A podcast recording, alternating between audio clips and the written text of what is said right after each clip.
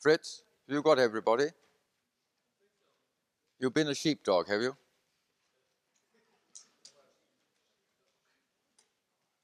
What is a sheepdog? Uh, a something hound, uh, a, a sheep hound. a sheepdog is what in German? Huh? A sheepdog. Uh, there are too many people talking at once. I cannot get it clearly. Let Fritz. Schäferhund. Thank you. Dankeschön. No, Dankeschön. Sorry. Dankeschön. Now, I found that I had my pause button on, so I obviously didn't want to record my first hour. So I'm now going to record, but it also going to here. And uh, a, uh, who is the woman who asked me outside uh, if I thought I knew everything? Well, that's you. Yes, yes, yes. What is your name? Oh, Christina, the, the uh, bearer of Christ. Yes. And um, uh, do you know anything? Do you know anything? Yes. Do you know anything? Just tell me one thing that you know. It's relative what you know, isn't it? no. No. Maybe you don't know anything. Because if you did know it, you'd know you knew it. And maybe there's nothing you know, right? It's, it's, it's true. Some people know nothing whatever. Right. Uh, but I a, uh, detected in your attitude a touch of the idea that nobody really knows anything. And uh, I was watching a television program, um, a, uh, which consisted of idiot psychologists, and their theory was that if anybody says he knows something, then he is insane and we put him away and give him punishments, shock treatment, and so on, you see. Uh, in other words, they were saying that a, uh, the claim to know something was the primary sign of insanity. Now, this uh, is so idiotic that it is uh, uh, almost unspeakable. Because a, we have this discipline called mathematics where there is not a single opinion. You see, people who do, do not understand the discipline of knowing and realize this is not the same as thinking, it is not the same as learning, there are all these things. Just to give an idea of the um, uh, distinctions between words that are necessary before you can begin to know anything, was I was speaking to someone, happened to be Ronnie Lane's girlfriend, now his widow, Uta Lane. We were out in Las Palmas together, and uh, uh, I said to her that I had slapped my girlfriend in the face. And while my arm was out there on the way, I felt this huge surge of love before it hit her, you see. so uh, I said, you know, if you if you uh, uh, have a quarrel with someone, it is always because you love them, you see. And Uta was furious and said, That is your opinion. That is just your view. Two different words, by the way, two different meanings. You are entitled to it. I said, If I were entitled to a view, I should be very rich. A view is what you see out of that window. If I was entitled to it, I would mean that I would have the title deeds. I would own it. If you don't own a view, you are not entitled to it. And a, if you have a view which you don't own, you can't have title deeds to, Of course, you are not entitled to it. It is meaningless to say you are entitled to it. And how can you be entitled to an opinion? You go to your lawyer and say, I want to buy an opinion, please. Or actually, you go to your doctor and that's exactly what you do say. But what is an opinion?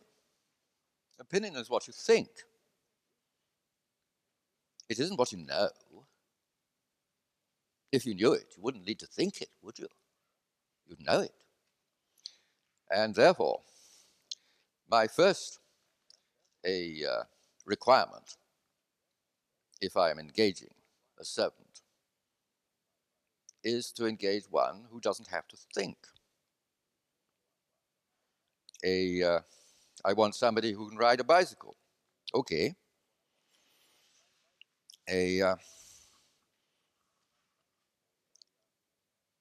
and he, I, I get two applicants and uh, one of whom says, Yes, I can write it without thinking.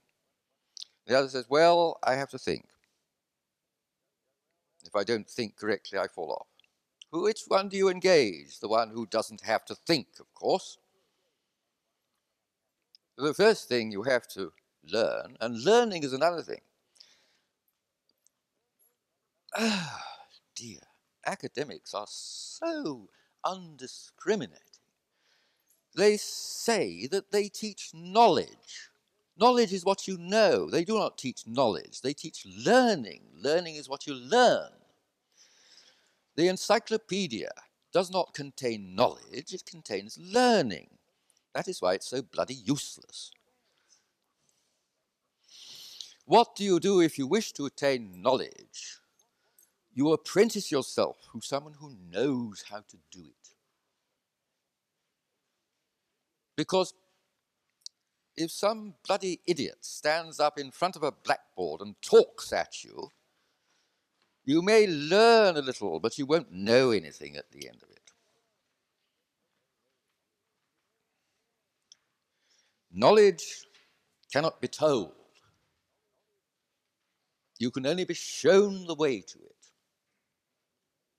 Now, as we've seen, uh, uh, this young lady, Christine, can't think of anything she knows. So I will uh, show you how knowledge is attained. Now, uh, to attain knowledge, you can only be shown the way. So I will ask a question. Who knows what a prime number is? Hands up. You know. What is a prime number?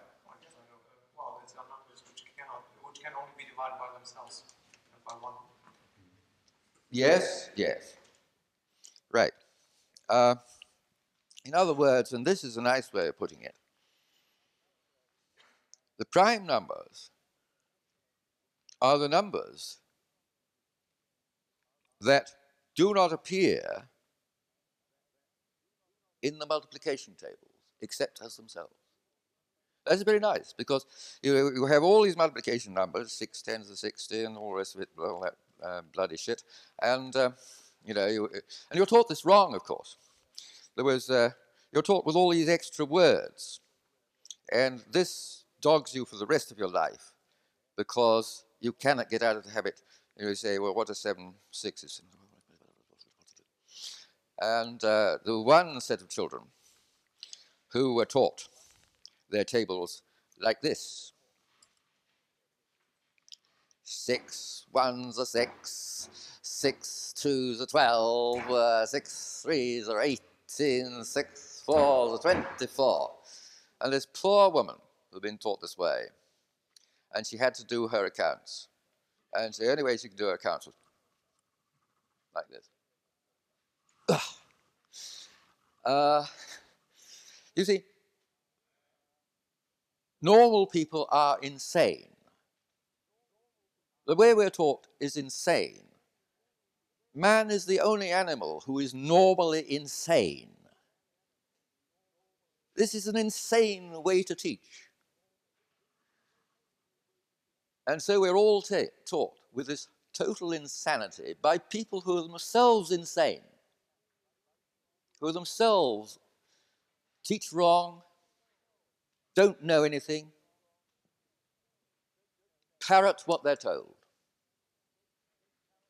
But parrots are more intelligent than we are. No, sorry, they're not more intelligent. They're cleverer than we are. Parrots can learn language with no accent very quickly. And in the universities, you learn like parrots. You don't know anything, you just learn to parrot it. A, uh, and the professions become, it's fashionable one day. And in, in, the, in the 1920s, there was a British surgeon, very famous, called Sir Arbuthnot Lane. And whatever you came to him for, he took out your colon. This was a very famous operation, very fashionable. It left you with permanent diarrhea, but you thought it was worth it for all the money you paid. And then this became unfashionable. They don't do that anymore. Other things became fashionable. This is learning. It is what is called learning. It is not knowledge. It is learning. And a, uh, now I'm going to show you how knowledge is attained. Knowledge cannot be told. It can only be shown. Uh, and knowledge is attained by following instructions. Show you the way there. So, we've asked the question, what is a prime? Okay, so the first few primes, 2, 3, 5, 7, 11, 13, 17, 19, 23, 29, those are the first 10 primes. And if you go up to uh, a 100, uh, you find how many primes? Quick, somebody. God. Good grief. Good grief. What? Up to 100. How many primes less than 100?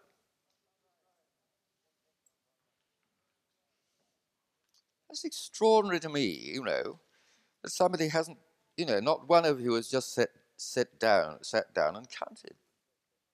You were taught what a prime number was at school. It's interesting, you know, how many are there less than 100? Well, the, the, what's the next, what's the last one before 100? 97. And um, I mean, you all know them because you all did your ridiculous little tables.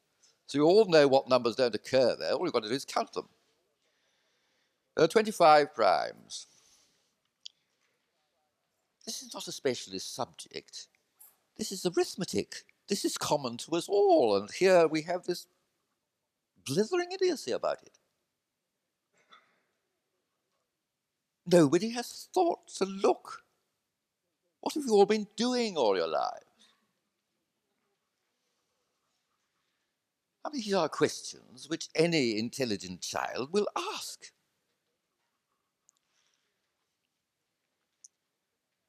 Right, so there are 25 primes less than 100. 25 primes in the first 100 numbers. In the second 100, how many? Somebody guess. Less, yes, yes. Yes. And since I remember there are um, 46 primes, less than 200, a uh, uh, if you do a simple subtraction, which I can't do and I can't be bothered, uh, you'll find the number of primes in the uh, next hundred, which was uh, 21, uh, I think. Um, and um, so there are fewer. Obviously, there must be fewer as you go higher, right? Because each new prime you find is a number, an extra number that has a chance of dividing a number bigger than itself. You see? So the more primes you find, a, the less chance there is that another number higher than that is going to be prime because you've got more and more divisors coming along. And uh, a, uh, my telephone number is easy to remember. Uh, every, everyone ring me up because 6221 is prime. And uh, the other number, which I can't remember, uh, but which I remember easily because it is 79 times 5099. And that's easy to remember. Those are the prime factors, you see. And I never remember the actual number, but I do remember the prime factors. And, uh, but as you go higher, you see, um, you have fewer and fewer of them, obviously, because there's less and less chance that they won't be divisible by some of this uh, increasing array of primes that you're finding as you go higher. And um, how many primes less than a thousand?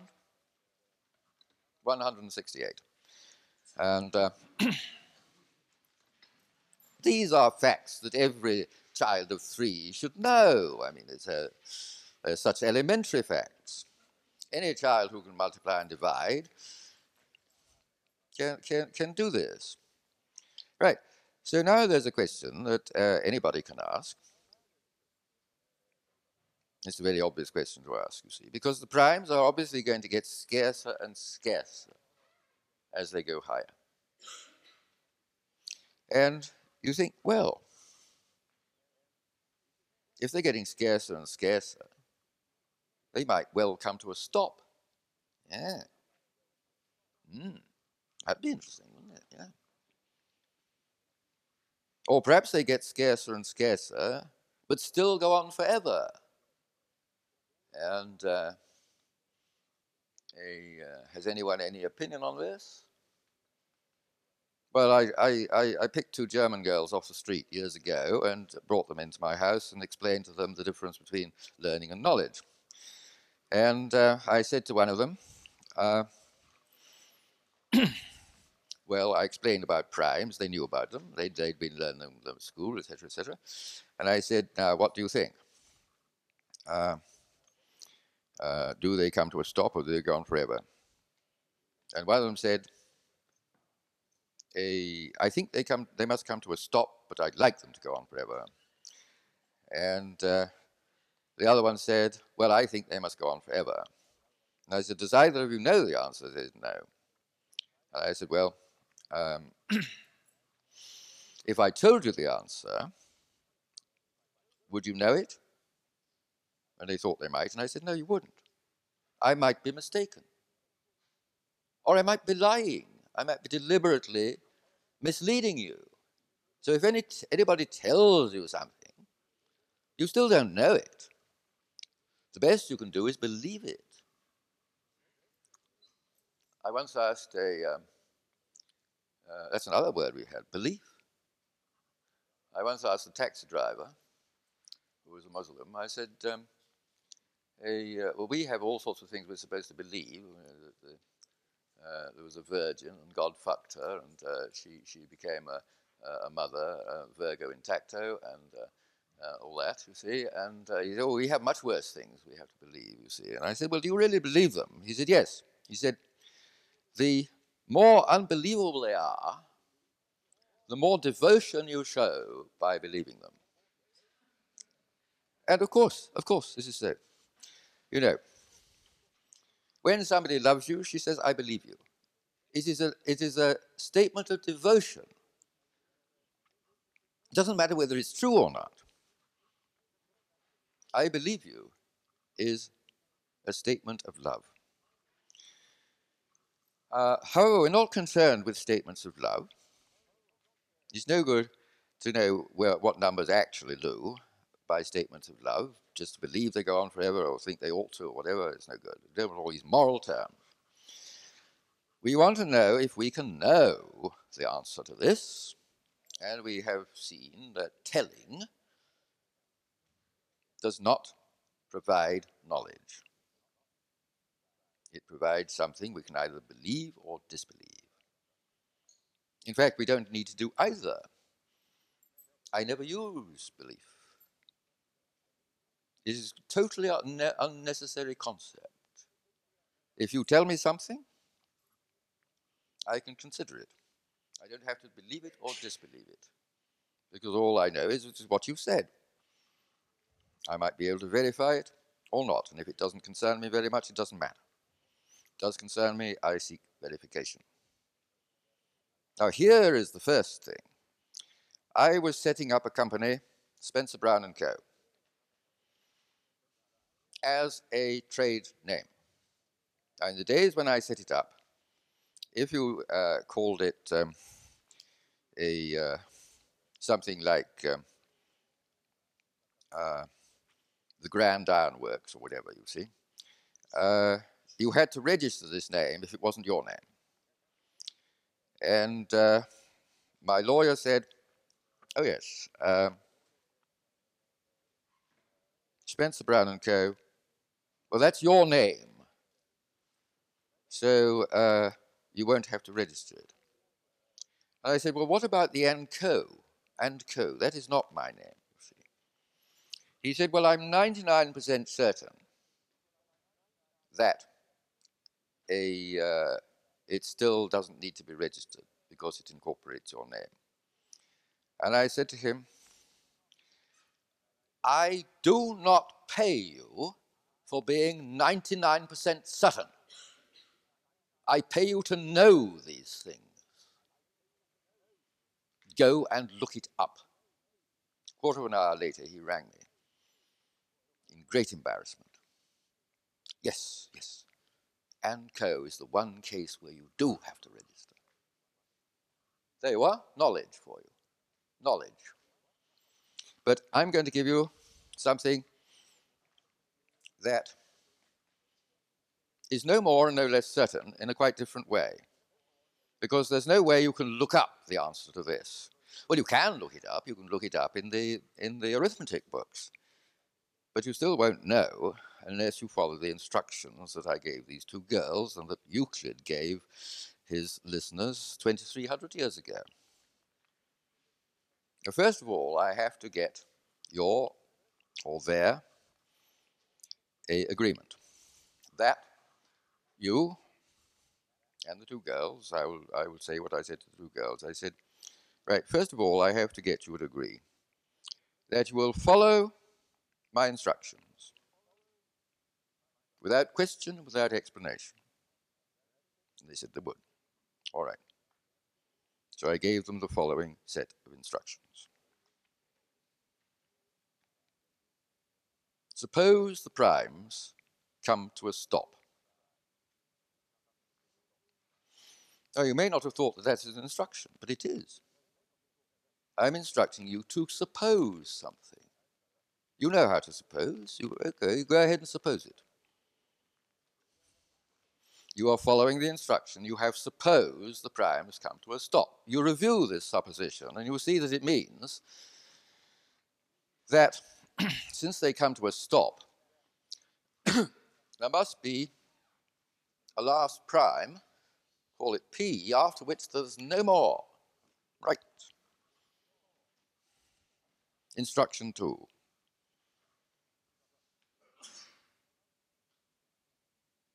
Multiply all the primes together. We can do this since there's a finite number ending with P. So we multiply it together. 2 times 3 times 5 times p. Okay? And we get a big number. Call it n.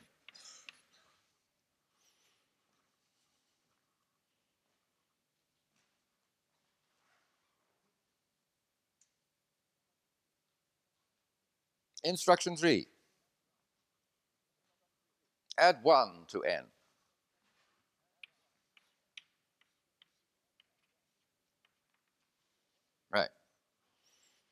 What can we immediately see, reviewing what we've done by following these three instructions?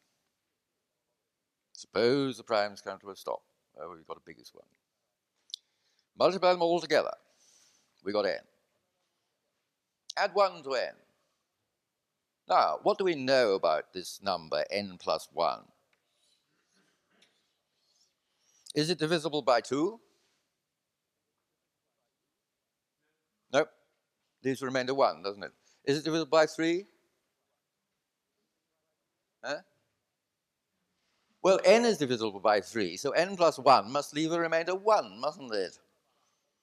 Is it divisible by 5? Well, n is divisible by 5, so n, uh, uh, n plus 1 must be, leave a remainder 1 if we divide it by 5. Go for every prime. Every prime divided into n plus 1 leaves the remainder 1. So none of the primes, up to and including p, the largest of them, divides n plus 1. Therefore, quite evidently, n plus 1 is either itself prime or is divisible by some prime which is not one of these primes, up to and including p, which we had supposed were all the primes. Therefore, by supposing that those primes were all the primes, we have constructed another prime, at least one more.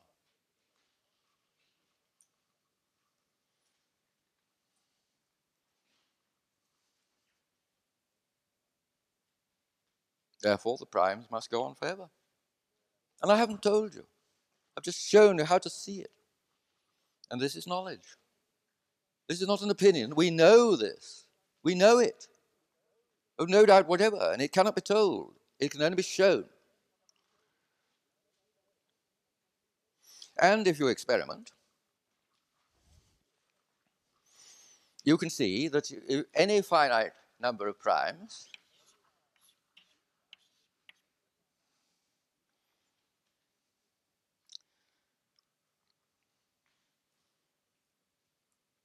a, uh, we'll just make it very simple. There's a finite number of primes. Oh, what about? Well, let's do three times present seven. Okay, three times seven. 21. That makes better. Yeah. Three, a finite number of primes here. You can put a lot of numbers, but it's hard work. You do a lot. Get the computer to do it. Uh, three sevens are 21, you see. Right. Now, in 21, oh, wait a minute. We've got to now uh, add, well, we could add one. Doesn't matter. We could add another prime. Doesn't matter. But let's add one. And what have we got? We have, lo and behold, found two new primes.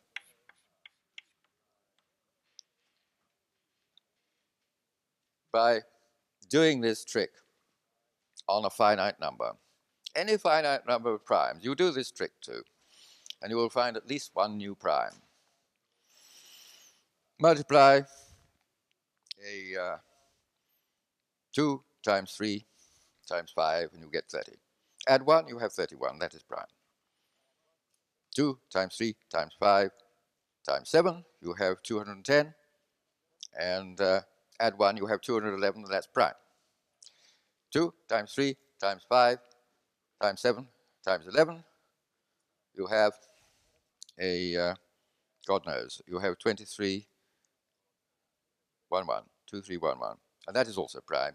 But if, if you go higher, you, you, uh, with the prime factorial, you will get um, something which uh, may not be prime, but it will contain a prime which is not in the original set. So that a, uh, the books say uh, there is no formula for making a new prime, given certain primes. Of course there is a formula. This one will do it.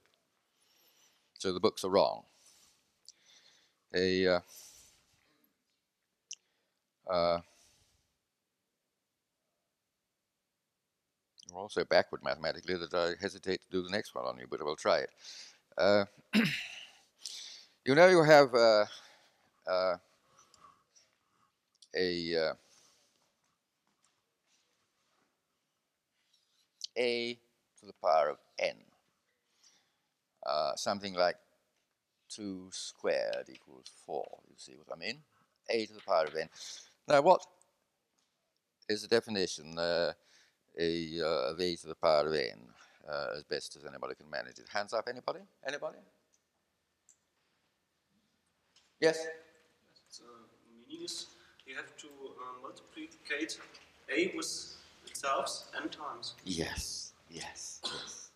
Thank you very much. Right. Uh, you all heard that. Translate it into German if you like. A multiplied by itself n times. And that is what we're all taught. And that is in the books, you see. And this is taught in the schools all the time. A, I uh, worked with a very famous number theorist, now dead, called J.C.P. Miller. And uh, we used to do little tricks on one another. And one day I came in, I said to Jeff, what is what is the meaning of a to the n? And he said, a multiplied by itself, and then he hesitated, realizing the catch. n minus one times. That was right. It is not a multiplied by itself n times. Let's have a look at it. 2 cubed, right? Say 2 multiplied by itself three times. Okay, so we'll do it. 2 multiplied by itself once is 4, twice is 8, three times is 16. So your answer is wrong, okay? Because you said a multiplied by itself n times. Okay, I've just done it with 2, a very simple one. 2 multiplied by itself three times. 2 multiplied by itself once is 4, twice is 8, Three times is 16. Yep. And all the books are wrong, all the teaching is wrong, have been for hundreds of years. Hundreds of years. And a this is the result of academics who do not know anything They copy like parrots the mistakes of other academics. And so you get the same mistakes year in, year out. And so it's all a great mystery because, you see, the child is taught in this erroneous manner, it is taught false statements. And then uh, what happens is that uh, there is this great mystery of what means a to the zero. Ah, that is a mystery. You see, that is a mystery. And a to the naught is one, you see, and that you have to learn separately. But what is the real? I mean, Miller got it right for the first time in his life because he realized that I was going to catch, catch him out. And so he said n minus 1 times, which is right. But it, in reality, what it is, uh, a to the n equals 1 times a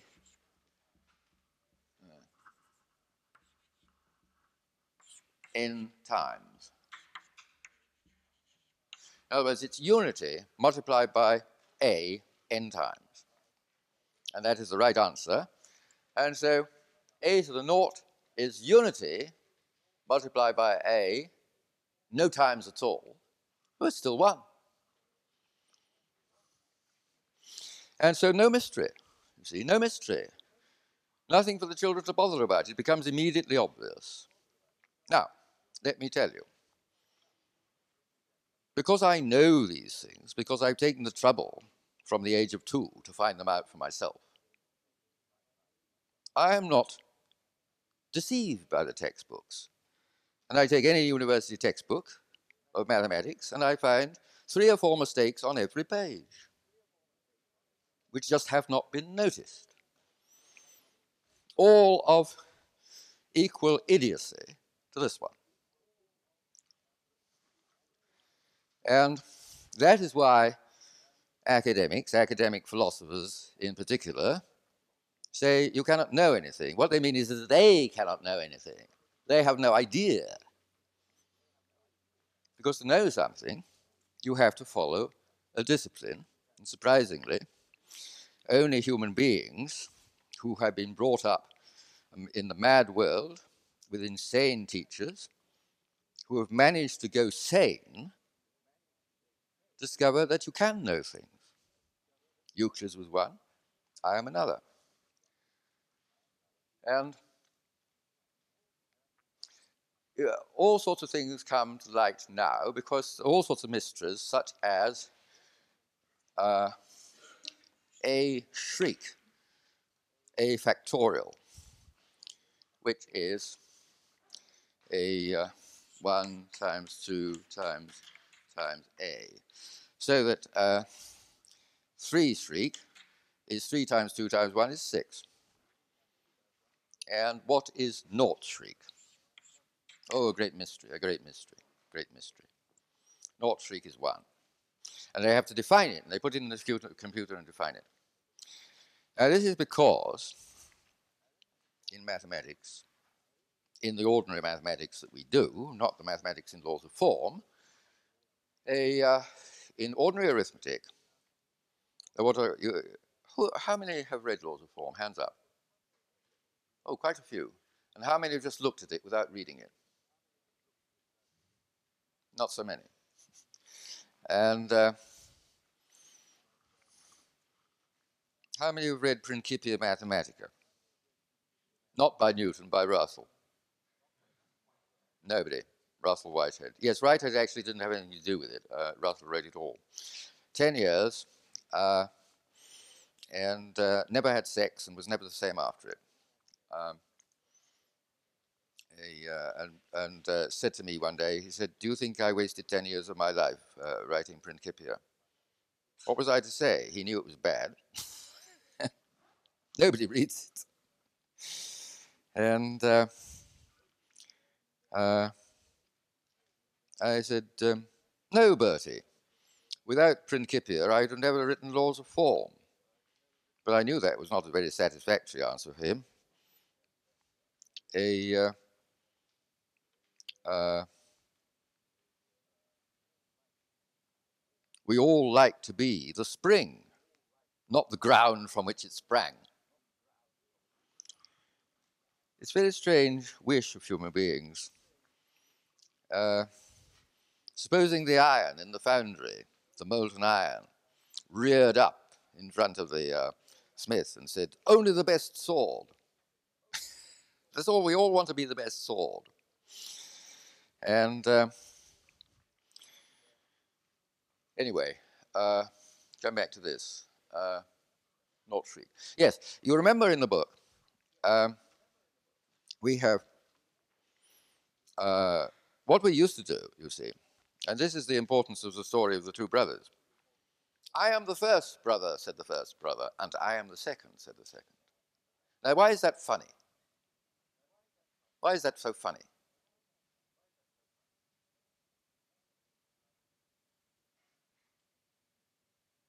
Anybody, even Fritz.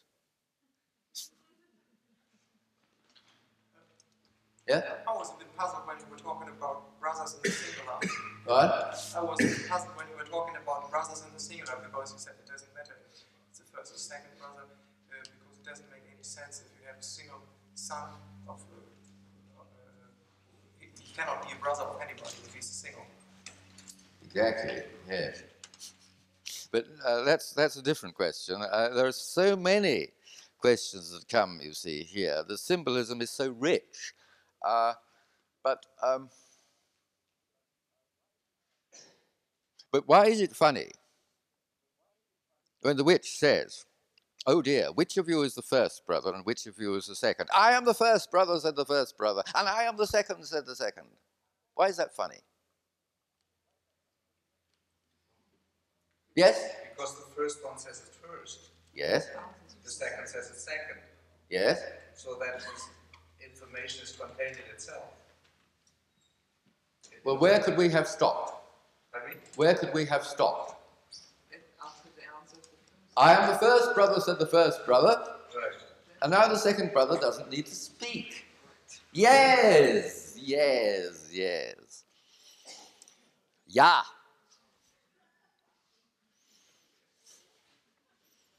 We are such idiots that we don't know when to stop speaking.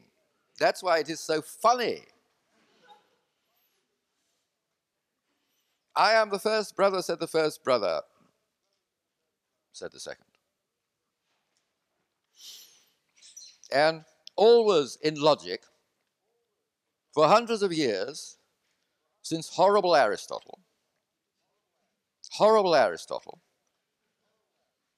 a uh, horrible, horrible Aristotle was clever, but he was completely idiotic. A, uh, he thought that women had more teeth than men. And as Russell said, all he needed to do was look in the mouth of Mrs. Aristotle and count. Which he never, like so many ac- academics, never did. Uh, we had another professor who always maintained that anybody could compose like Mozart. It's just, uh, you know, too ridiculously simple. And somebody said, well, why don't you do it? He said, I wouldn't waste my time. Any work uh,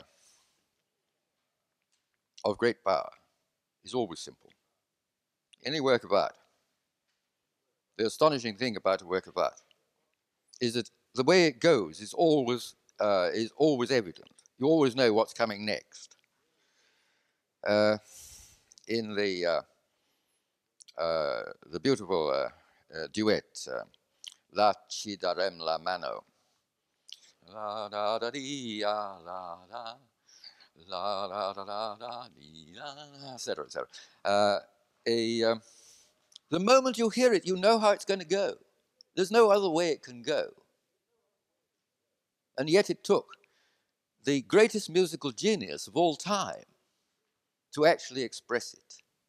And when, we, when he expressed it, we all knew it at once. And we know we'd known it for centuries. We know we knew it infinitely before it happened. We know we, we know we always knew it. And Mozart was the greatest composer, practically, of all time, because um, he was the only one who left you hungry for more. That, that duet lasts three minutes in an opera lasting three hours. And I bought expensive recordings just to have that. And it is rudely interrupted at the end by an ex lover. And uh, because it has to conform with the conventions of drama. Now, the convention of drama is that if two people start making love, they are always interrupted. Otherwise, you'd have difficulties, you see. I mean, you know, you get into bed together and it will be very boring. so they have to be interrupted because drama is not about a uh, pleasant things happening. It is about unpleasant things happening because that's always very interesting to us. Uh, if you read the newspapers, uh, you would realize that it's not true that no news is good news. It is that good news is no news. And uh, we're always interested in uh, seeing people frustrated because we all feel frustrated ourselves, and it's nice to see somebody who looks more frustrated than we are. So all we want is bad news. A uh, uh, what's his name? Oh, never mind. Yes. There's a recent, uh, a recent. Um, uh, the, government in England is in great trouble uh, because uh, a, they've just got this new philosophy back to basics, and they always all about morality, you see. And um, uh, they decide that if you if you actually are immoral, you can't govern the country. And uh, so, since everybody is immoral, uh, what happens is, I mean, if you are, if you're not immoral, then you're absolutely incapable of gov- governing the country. You must be a complete idiot. And so, um, they're now discovering all these things. And the last thing that happened was that uh, a, a prominent member of the uh, Conservative Party, a member of Parliament, was discovered dead wearing women's knickers and a bra. And this is, of course, very good news. I mean, very bad. well, you see what I mean. It's news. It's news. Everybody's very interested. Ah, you see, that's what they like to see. That's what they like to read. And uh, if the news was that he never went to bed with anybody and was absolutely good, um, it would be very boring, wouldn't it? Anyway, uh, where have we got to? I, I, completely lost uh, lost the place now. Um, uh, what were we talking about? What? Mozart. Yes, Mozart. Yeah. Yes, he always leaves you uh, wanting um, wanting more. The only composer that does. Beethoven, who at his best was almost as good, um, and he's German. Uh, a uh, when he found a phrase which was interesting, he repeated it and repeated it and repeated it and repeated it. The most wonderful piece of music by Beethoven, or one of the most wonderful, he did write some very good things, uh, a, um, is the second movement of the Kreutzer Sonata, which is pure sex from beginning to end. It is so explicit, it is embarrassing. If you don't know it, get a good recording and uh, play it by yourself or with uh, someone you want to embarrass. It is, it is embarrassing. It is pure sex. It is brilliant. And Beethoven was so taken with it that he did this set of variations on it, each sexier than the last. And the thing was, Mozart never did this. He produced this here again, you see, he produced this theme, which is uh, uh, a delight. And we all know it. We all know it. And uh, the moment he says it, yes, I knew that. Of course, of course, of course. And uh,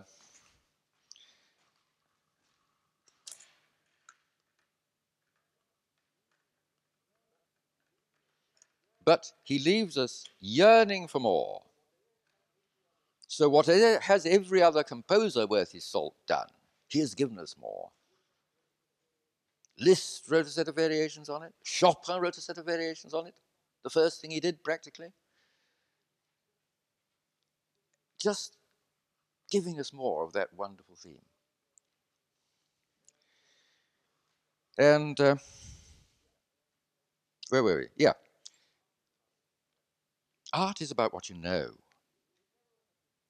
There's never an opinion in art. If there is, it's, it's, it's, it's, bad. It's not proper art. And uh, mathematics is art, and that's why it's so beautiful, you see.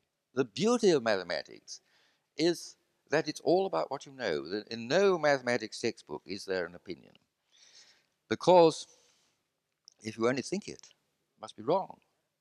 Because if you have to think it, you don't know it, and if you don't know it, you don't know it. And so, a, what these wretched, pathetic psychiatrists were doing on the television was, since they didn't know anything, they were so fucked up with their idiotic, senseless education that they thought nobody knew anything. And the trouble with these academics is that they are not scholars. I am a scholar. I have read all this. I know the books. I know what the academics have missed. I'm a better scholar than any of them. They're such bad scholars because they're specialists. They just read their little special subject full of all the mistakes of the last parrots who did it. And they don't read anybody, oh, that's not my subject. You cannot know anything unless you compare it with what's gone before. I'm not primarily a mathematician. I'm not a specialist mathematician. I'm a man, a man who can do mathematics.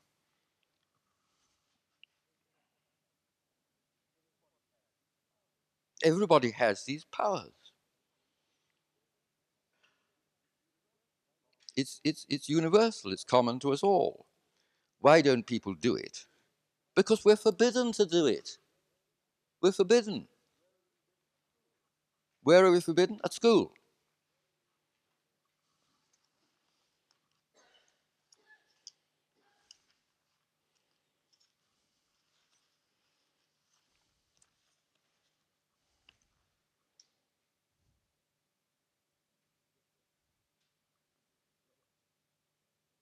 Yes. I'll read you a bit from an early introduction to some of my work, which was unpublished. When we were young, young and inexperienced, the mistakes our parents made sometimes seemed so awful that we wanted to wash our hands of them and start afresh. As we grew older, we found ourselves making, one after another, all the same mistakes. We began to wonder if there was not any other meaning to life when all is said and done, a mere chronicle of mistakes. Perhaps the only difference between li- one life and another is the actual order in which the mistakes are committed.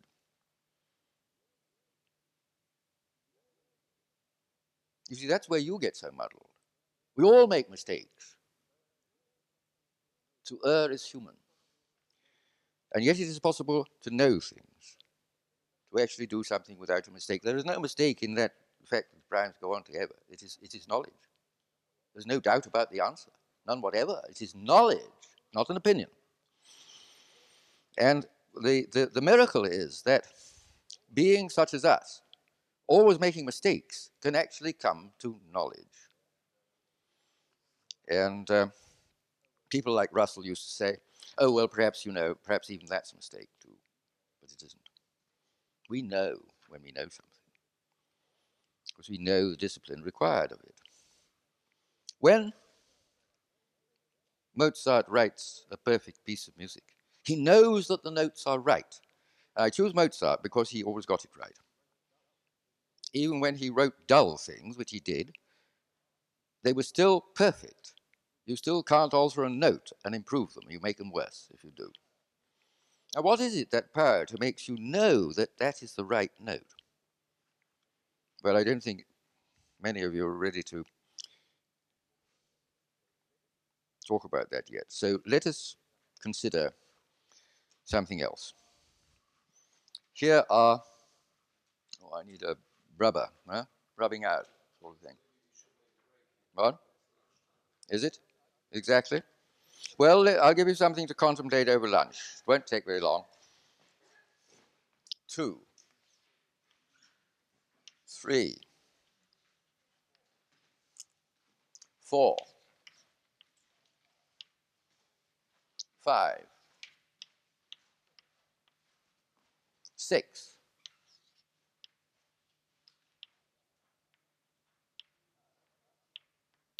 Now, that's enough. Two is that dot, three is those two dots, four is those two dots, five is those two, three dots, six is those three dots. What is seven or what is 17 in the dot code? Whoops. Take that away and think of it over lunch. Can I leave all my stuff here?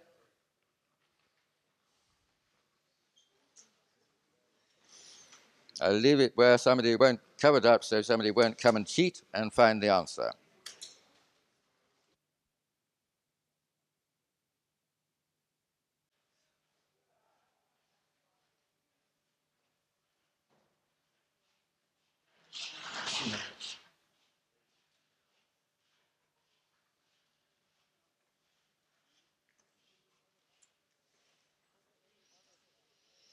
Was there any one of you who realized that uh, brown is an illusory color?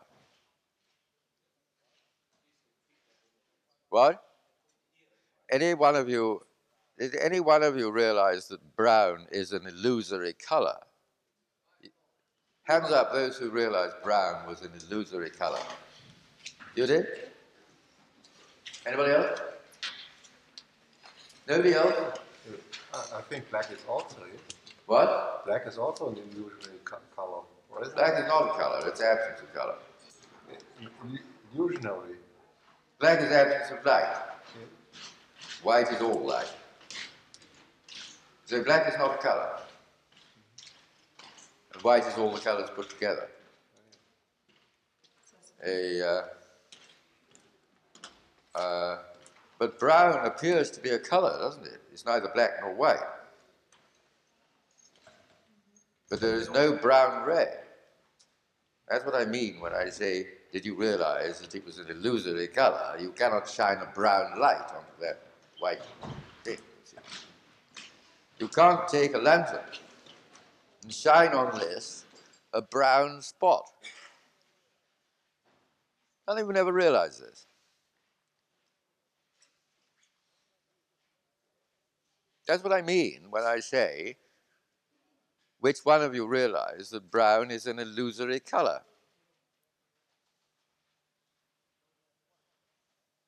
And you're the only one. What? I just knew by hearing, and uh, Ah, that's not real knowledge. no, it isn't. It was learning, was it? You got it out of books, or you heard it from from professor or something. Yeah, and I suppose he heard it from his professor.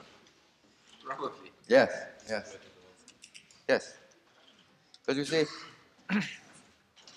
the uh, way to uh, know it, because nobody told me when I was three years old that brown was a, wasn't a, a, a, real color. I discovered it for myself. It, uh, how do we make brown? What does it look like if we take everything else away and it disappeared? No brown left. And that is how we discover that it is, it is entirely an illusory color. It is only given this apparent color by what is outside, what is in the rest of the picture. And uh, don't you find this rather astonishing? Doesn't anybody find that astonishing? I mean, the rest of the colors, you can, sign, you, can, you can make a blue spot on here by shining a blue ray, a green ray, yellow ray, red ray. sorry. You can't shine a brown ray onto it. positive British brown, you can, you can project it. Where you take a lamp and paint it brown, and then you have brown light. You try it.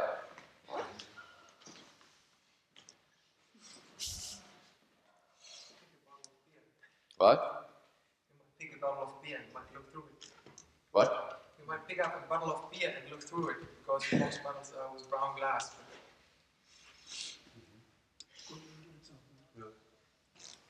You shine that light through that bottle of beer onto that. You won't find it's brown. But anyway, you see, I mean, you're t- this is talk. You, have, you aren't actually doing it, are you? It's a colour without light. Got to way and do it. What? It comes from the dark. It's a colour without light. There's quite a lot of light coming from this floor, you know. These are all these are all words. No, I mean there's endless research you can do on the colour brown. It hasn't been done. It hasn't been done. A uh, well, why should it be done? I mean, there are more interesting, well, more interesting, but uh, more pressing things to do. A uh, research on the AIDS virus, for example. A, uh,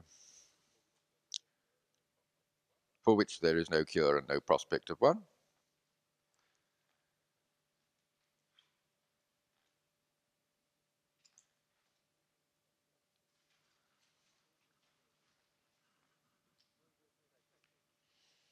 Who's read the Tractatus? Wittgenstein. Hands up. Yeah. That's not a hand, that's a finger. to see you. I wonder, don't be ashamed of reading Wittgenstein. Who is ashamed of reading Wittgenstein? Ah, yes, well done. Well done. Yeah. It's not difficult, it's just wrong, that's all. Oh. Could you give us a few of his parts? You say it's wrong. Could you give us a few of his mistakes? I'm just about to. Oh, fine. So impatient. I remember the first time I, I um, started reading Wittgenstein. Uh, the world is everything that is the case. This is Ogden's translation, you see. And uh, uh, there's a cartoon of Wittgenstein carrying this suitcase everywhere, you see. Um, and that's what we think of. The world is everything This is the case. Um, what on earth does this mean? Ugh. And uh, no, die, no, die Welt, correct my pronunciation, please. Die Welt ist alles, was der Fall ist. Am I, is that good enough? Die Welt ist alles, was der Fall ist. Is that terrible German I'm speaking? Terrible, yeah. Uh, now, die Welt is the world, is all. Wa- Was is uh, that is something. What? Was? Der. What is der Fall ist. Now, Fall to me seems like how it all falls out. I mean, it is translated in dictionaries. I mean, one of the meanings is given as the case. Um, but it's a very misleading translation. I would uh, translate it colloquially as um, the world is as the cookie crumbles, as it all falls out. Anything wrong with that translation? Elke is the expert here. Where is Elke? yeah. How would you translate that, Elke? Die, die Welt ist alles, was der Fall ist. I don't know. Case, case is what's of that? I should say, because it's from. Well, you see, the, the, uh, the trouble is, you see, that words only mean what, how they, is, how their history has made them. Uh, and of course, case is casa, the house. You see. Uh, so it is, it is quite a different origin to the foul. The foul is how it falls. Like everything that happens. Hmm. I guess whether Wittgenstein would have liked it. Um, uh, I don't suppose he cared very much. Um, no, I don't like that at all. I don't like that at all because happening um, demands time and uh, uh, in laws of core form, I'm talking about the timeless. I only go. I only. I only invent time in the in chapter eleven, and um, a uh, so happening can only happen when there's time. Um, but the world is much more than time. We have all the we have all the eternal states before we have the temporal states. So that won't do. You see. Um, to be the case. well, happen. You've used it again. You see. Yes. But Um, it's in a timeless way. Used, yeah. Well, the uh, trouble with this is, you see, that um, uh,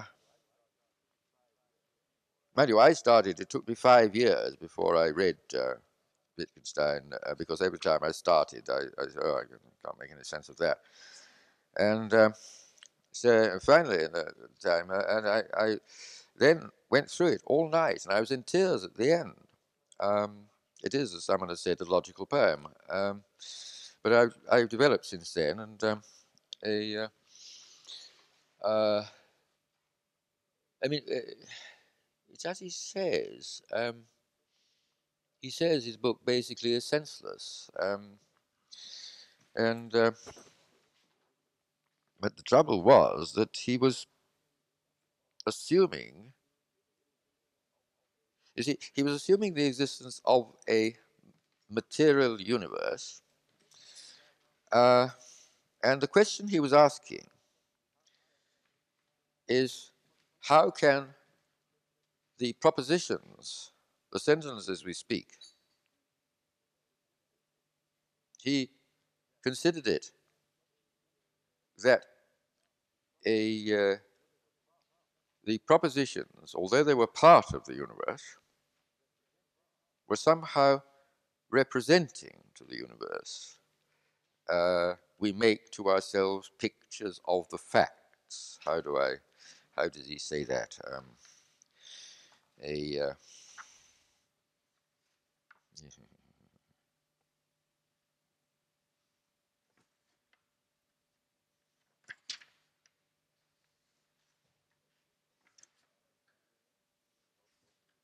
There we are, yeah. Proposition 2.1. Wir, is that right? W-I-R, wir machen uns, is that right? Bilder de Tatsachen. Tatsachen, Tatsachen. Somebody say it nicely. Who is a good voice? Who is a good Wir machen uns Bilder der Tatsachen. 2.2 Oh, you got it. Oh, say it, say it, say it. Yeah. Say it so we can all hear and I can learn it. Wir machen uns Bilder der Tatsachen. Once more. well, wir machen uns Bilder der Tatsachen. Wir machen uns Bilder der Tatsachen. Right. Not quite so good, but uh, I would get it. Um, I learn it like a baby or a parrot, uh, and this is the only way to learn it like an, uh, without an accent. But um, one has to have it repeated and repeated. Just once more. There, come on. Once more, okay. Ja, ja, ja. Wir machen uns Bilder der Tatsachen. Wir machen uns Bilder der Tatsachen. Beautiful.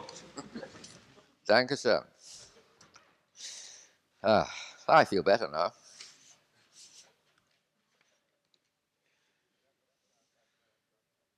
To me, that doesn't sound like the translation of it at all. We make to ourselves pictures of the facts. Does it? Well, it, uh, it is translated.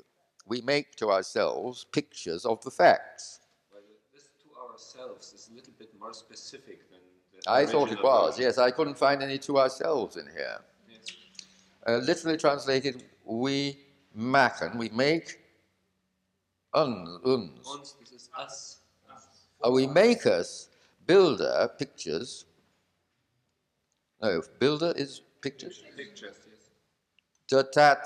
Is the fact. We make we make us pictures of facts. Yeah, okay, that's all right. The translation is uh, to ourselves is just uh, just um, reflexively, reflexively uh, a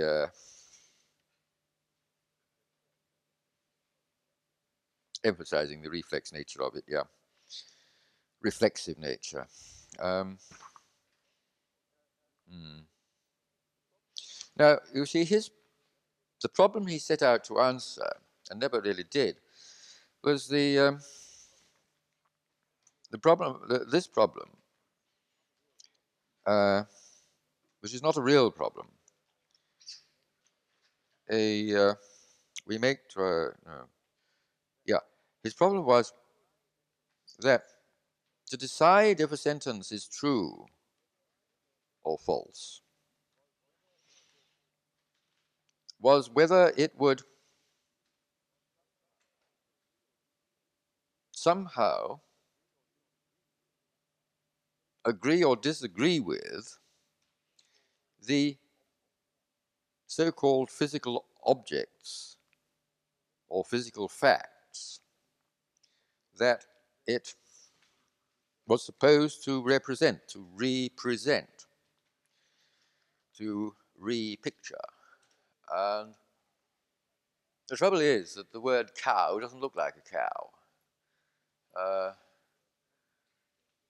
the word, word hund doesn't look like a hund. Um, yes, yes, it does in Chinese, but uh, we're not talking of Chinese. Yeah. Chinese don't have any of these problems, you see. I mean, they just draw the thing. And Chinese doesn't have any um, grammar or parts of speech, so nobody has any can ask any of these stupid philosophical questions. And um, the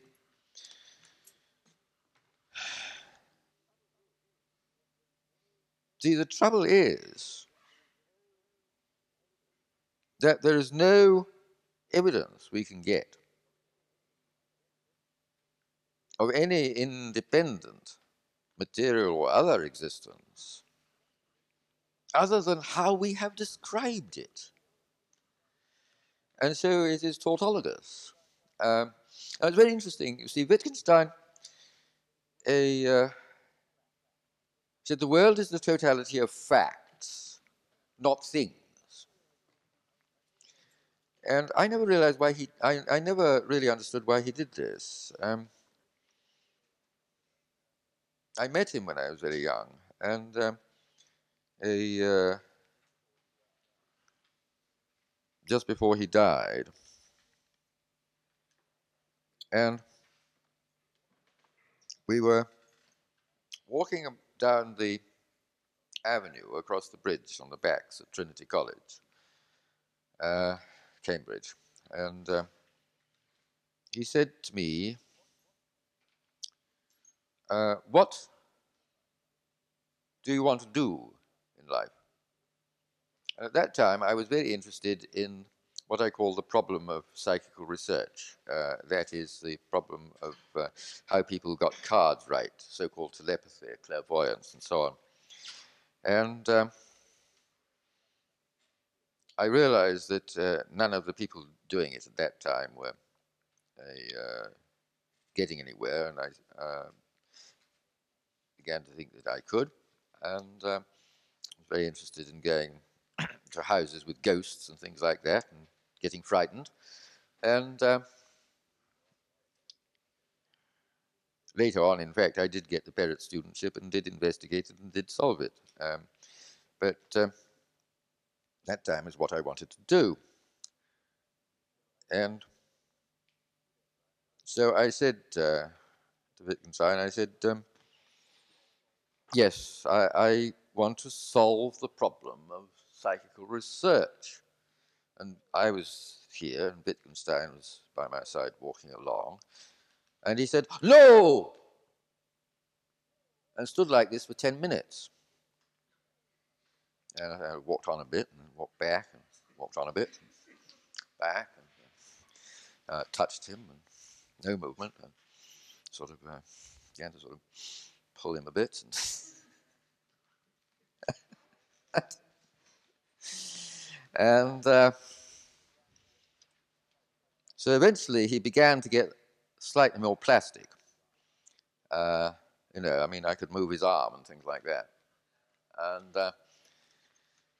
uh, so he gradually uh, came to life again from his statuesque appearance. So I was able to ask him a question, and I asked the question saying, uh, Why, when I said, uh, uh, why, when you asked me what I wanted to do in life, and I said, I want to solve the problem of psychical research, did you say, no, and stay still for 10 minutes? And uh, he waited for 10 minutes for me to move again, and then he said, um, no, he didn't really, of course, but uh, he said, um, because you'd be wasting your talents. Well, of course, I was too young to see this. Um, because you said you would be wasting your talents. What? Talents.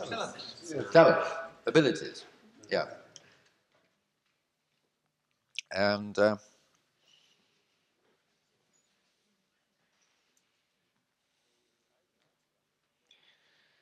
eh, I didn't understand this at all. And I still went ahead and did it. And when I did, it caused tremendous controversy. Because what I did was I, um, I said, well, it works when you have lists of cards and guesses. It works when you have a uh, lists of uh, willings for the dice and the throws. And a, uh, there were all these things called telepathy, clairvoyance, uh, and psychokinesis, all supposed to be influencing the dice, or one mind influencing another, or another mind finding what was there by clairvoyance, that is, when there wasn't another mind the other end, knowing what the cards were without anybody looking at them, and all that sort of thing. And um, all these were done with statistical things on the, um, uh, on the actual data. And I predicted, I realized there's just one thing they hadn't yet done, which I called retroactive psychokinesis, influencing the random numbers after they'd been produced and printed. Otherwise, you're supposed to be able to influence dice a uh, before they were thrown by just willing them to come up six or something like that, you see, and then throwing them and coming up six. And I said, right, there's just one thing they haven't, you know, to make the picture complete. We've got all these things. We've got, we've got uh, mind and mind, mind again, no mind, cards, guesses, dice, willings, and so on.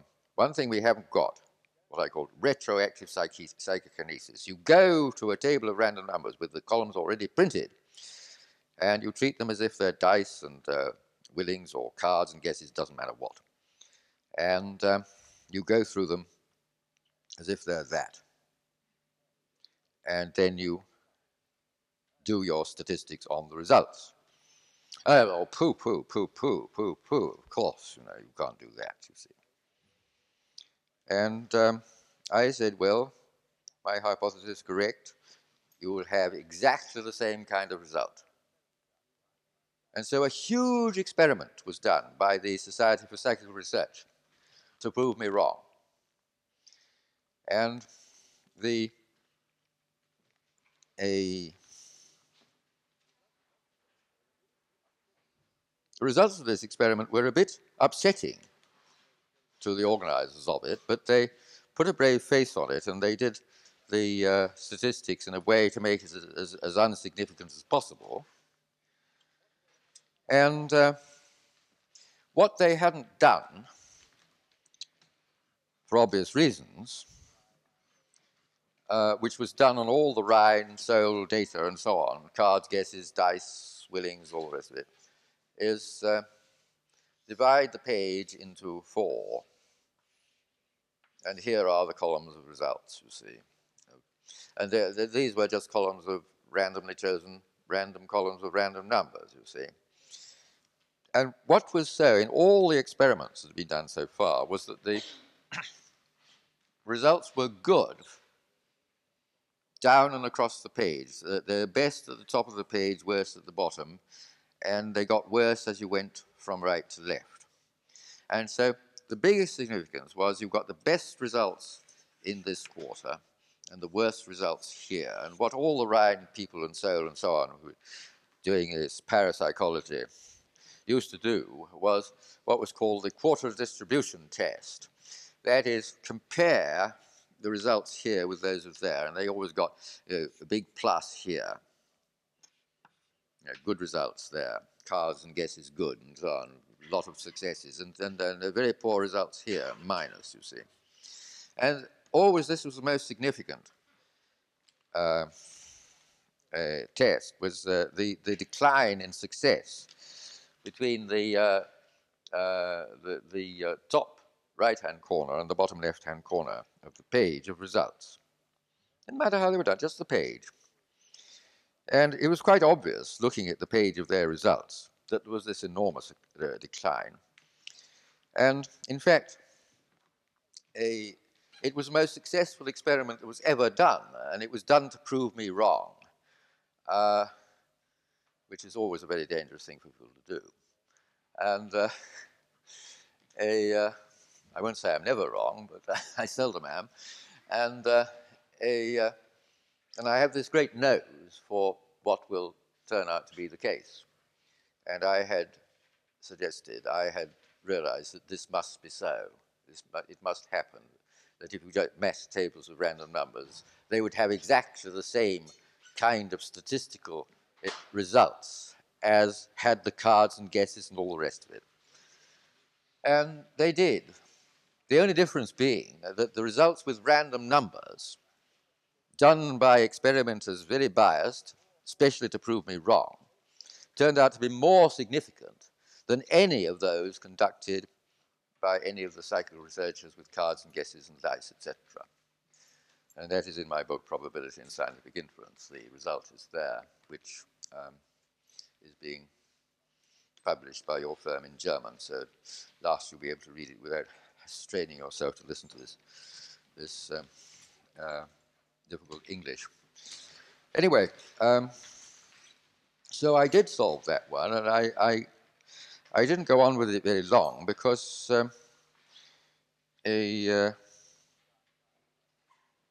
I mean, he, Wittgenstein had died by the time I got the Perrott studentship and solved it, and um, a, uh, I realized he was right because it was a relatively trivial problem, um, and furthermore, that my solution of it was entirely unacceptable to the psychical researchers who still wanted to believe um, that it wasn't something to do with the laws of probability, which we got wrong, which we have, um, and uh, because I, I maintained all these were chance results. But chance was something different from what we thought it was, and I pointed out where the uh, where the books were wrong.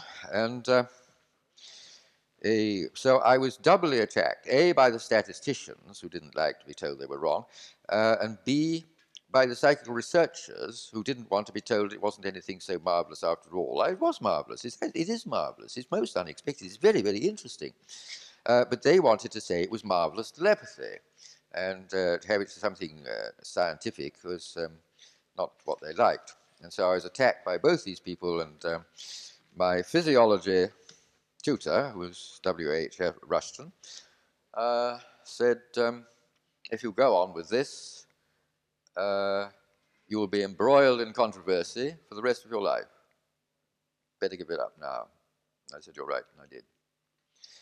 And um, uh, because there was no point in, in doing that. So I got on with something that was um, more of greater interest. Um, and wrote laws of form. But that didn't come about deliberately, of course. Um, came about from my reading Russell's preface to Principia, and um, in which he says that uh, some of the axioms of logic, or the axioms of logic, are less obvious than some of the consequences that follow from them. And uh, I realize there's something terrible about a subject, something terribly wrong with a subject that, of which that appears to be so. And um, a, uh, and I searched and I searched and I searched and went backwards and backwards and backwards and eventually found the arithmetic and um, found you could start with the uh, two axioms I do start with, um, which are obvious, which are self-evident, and that not logic follows from them, but the mathematics of logic follows from them. And now and how I made this mathematics so simple and how I found it, why it was never found before, was simply because in the story of the two brothers, I am the first brother, said the first brother, and I am the second, said the second. And I realized that the once the first brother had spoken, the second didn't need to. And you know, idiotic though it may seem, nobody had thought of that. And to emphasize it, of course,